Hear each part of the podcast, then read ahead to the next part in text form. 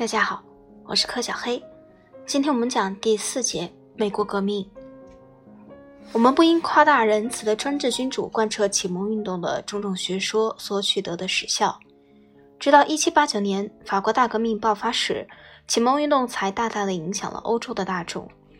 在1789年以前，英国的十三个殖民地爆发一场革命，这场革命提供将新学说付诸行动的一个实验性的示范。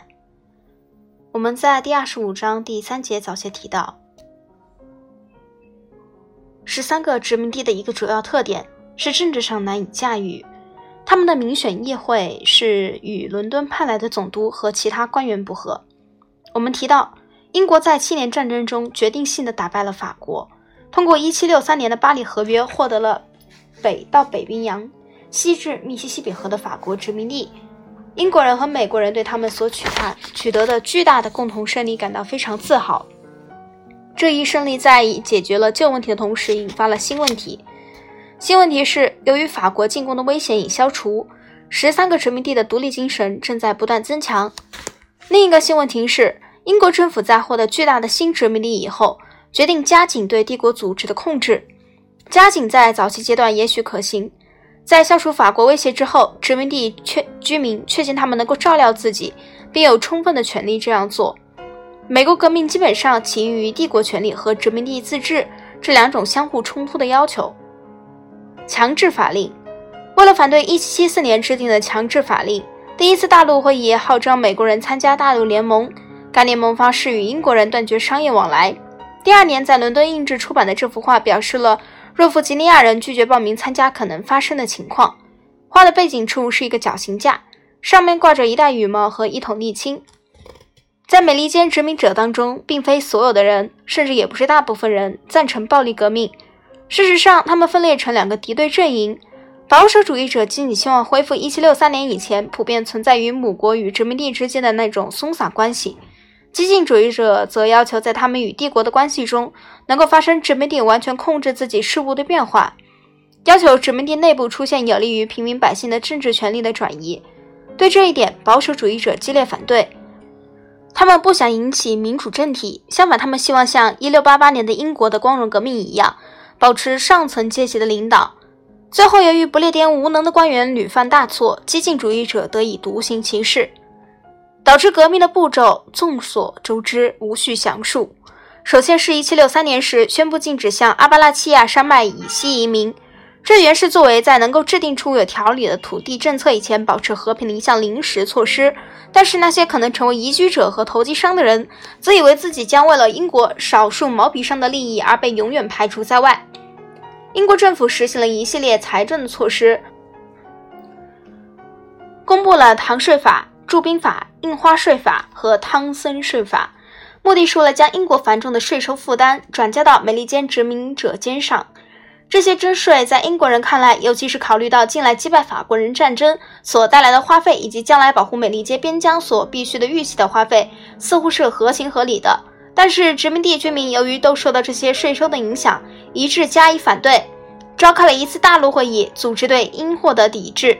直到这些财政措施被取消为止，英国政府又实行了另外一系列欠考虑的措施，引发一场导致革命的新风暴——托马斯·潘恩论美国革命。托马斯·潘恩的《人的权利》1791年是对美国革命有利的赞美，他是对埃德蒙·伯克的消极的关于法国革命的感想所做的回应。潘恩是他那个时代希望有更多的革命会开启人类的新纪元的典型。阿基米德所说的机械力量可用于理性和自由。如果给我一个支点，我可以撬起地球。美国革命在政治上展现了这是这一理论在机械上所展现的东西。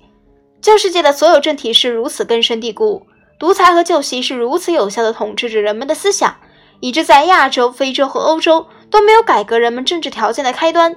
自由在全球遭到猎杀，理性被视为叛逆，恐惧奴役着人们，使他们害怕思考。所有的真理所要求的、所需要的就是自由的出现。这是真理不可抗拒的本性。太阳不需要铭刻就能自别于黑暗。美国政府一旦将自己展现在世界面前，专制主义就会感到震惊，人们就会开始思考调整。如果不是伴随着在政府的原则和实践方面的革命，美国的独立只会被认作是从英国的分离，是无足轻重的事情。如果人类想拥有永远有幸拥有全世界的和平、文明和商业的话，不通过对政体的革命是不可能完成的。所有的君主政府都是好战的，战争是他们的交易，劫掠和财富是他们的目标。只有这样的政府继续存在，就绝对不可能有一天的和平。除了一幅人类的不幸和偶尔缓解的几年平静的不光彩画面外，所有君主政府的历史是什么？在厌倦了战争和厌倦了人类的屠杀之后，他们坐下来休息，并称之为和平。这肯定不是上帝想要给人类的环境。世界上先前发生的革命没有任何让人类大多数人感兴趣的东西，他们给予的只是改变人和办法，而不是改变原则，且在通常的执行中起起落落。我们现在所看到的，也许不应错误地称为一场反革命。早期的征服和专制剥夺人类的诸权利，现在它正在恢复这些权利。由于全人类诸事物的潮流向着相互间相反的方向，有有涨有落，它在这方面也是如此。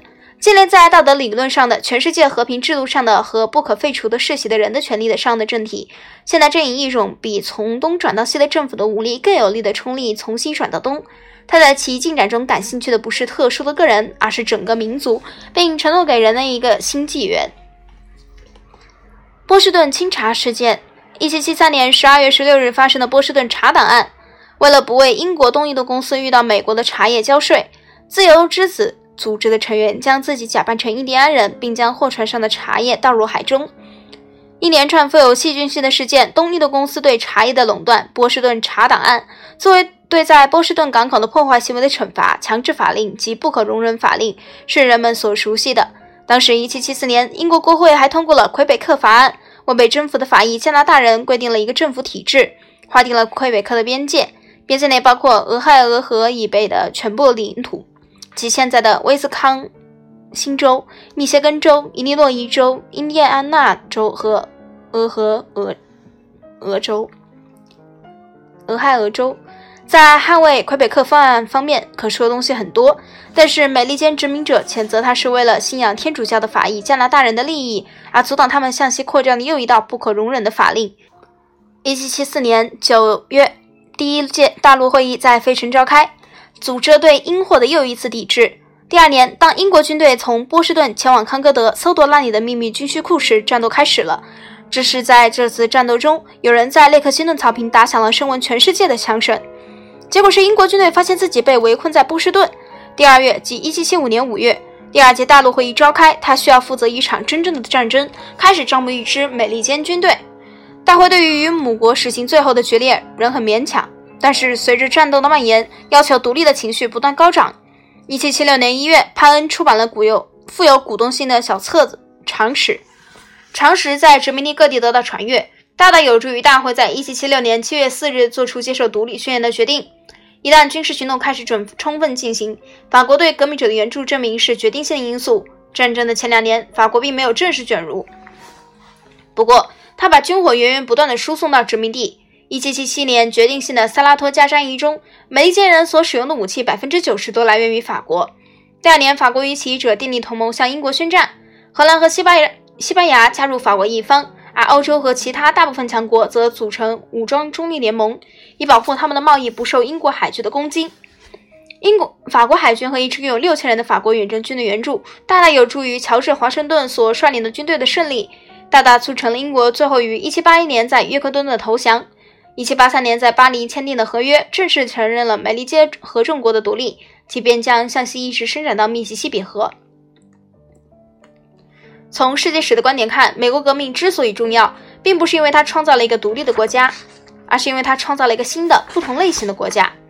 独立宣言已宣布，我们认为这些真理是不言而喻的，人人生而平等。于是，美国人民在革命期间和法革命之后，通过了旨在使这一宣言不仅在纸面上，而且在生活中得到实现的种种法律。没收并分配了精英分子的大地产，将公民权扩大至所有成年男子，但不包括妇女。都拥有选举权。许多州政府通过了禁止输入奴隶的法律，已建的教会被废除，宗教信仰自由成为国家的法律。十三个州都正式通过了包括人权在内的宪法。这一宪法保证公民天赋的权利。这些变化并不像法国革命和俄国革命所带来的变化那么广泛和深刻。这些较后的革命，特别是俄国革命，促成了较美国革命多得多的社会改革和经济改革。然而，美国革命在当时具有深远影响。一个独立的共和国在美洲的建立，在欧洲被广泛的解释为，它意味着启蒙运动的思想是切实可行的。一个民族有可能建立一个国家，有可能制定一种建立在个人权利基础上的切实可行的政体。于是，美国成为自由和机会的一个象征，作为一块新的没有历史负担和枷锁的大陆而受人羡慕。